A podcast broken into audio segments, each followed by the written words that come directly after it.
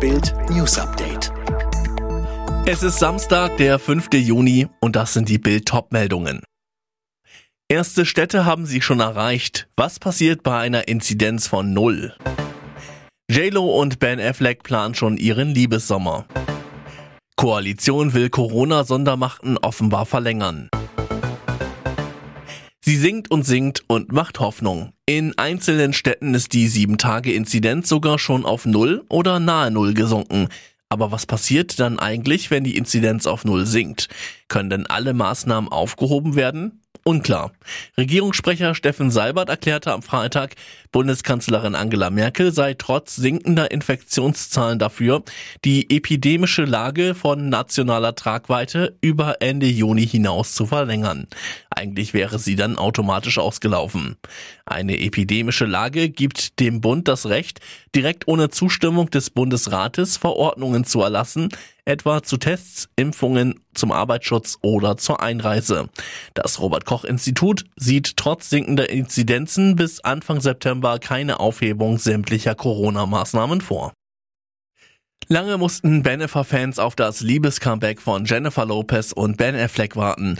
Doch 17 Jahre nach dem Aus geht jetzt alles ganz schnell. Nach ersten gemeinsamen Ausflügen, gemeinsamen Nächten, Küssen im Fitnessstudio und Schmusereien in Hollywood heißt es nun, JLo und Ben Affleck planen bereits ihren Sommerurlaub zusammen.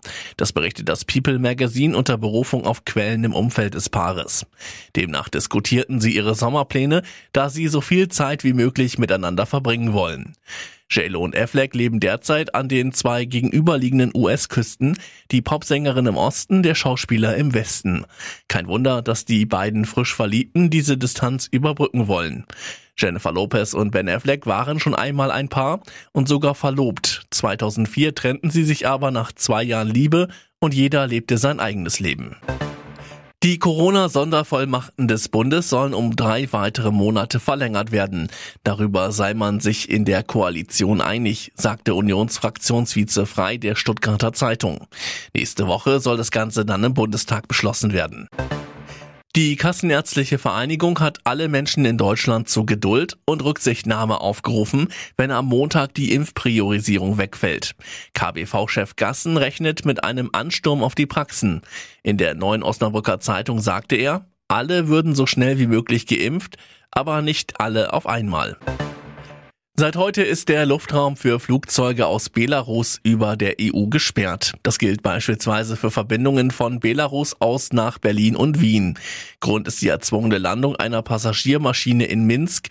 An Bord war ein regierungskritischer Journalist. Er wurde festgenommen. Facebook sperrt das Konto von Ex-US-Präsident Trump für mindestens zwei Jahre.